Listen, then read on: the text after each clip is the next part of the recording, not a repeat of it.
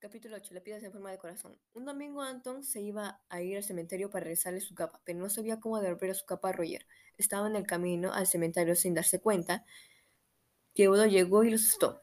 Le preguntó qué hacía ahí y le dijo que estaba esperando a un amigo. Anton comenzó a preguntarle si conoce algún vampiro. Pero él se sorprendió de la pregunta. Comenzó a decir que estaba chalo. Loco, Udo comenzó a disimular para que no parezca que tenía miedo y de repente Udo desaparece. Entonces Anton comienza a caminar por el cementerio, oliendo flores, teniendo recuerdos de su familia, y cuando el cementerio con su madre vieron las lápidas de su familia. Cada vez se, se tropieza con una lápida que tenía forma de corazón y con una escritora florida y apenas asequible, encontró la familia Scruton. Tenía más de 100 años muertos. No encontró la, la lápida del pequeño vampiro, hasta que un aparece e hicieron una apuesta, que se encuentra en la lápida de forma de corazón.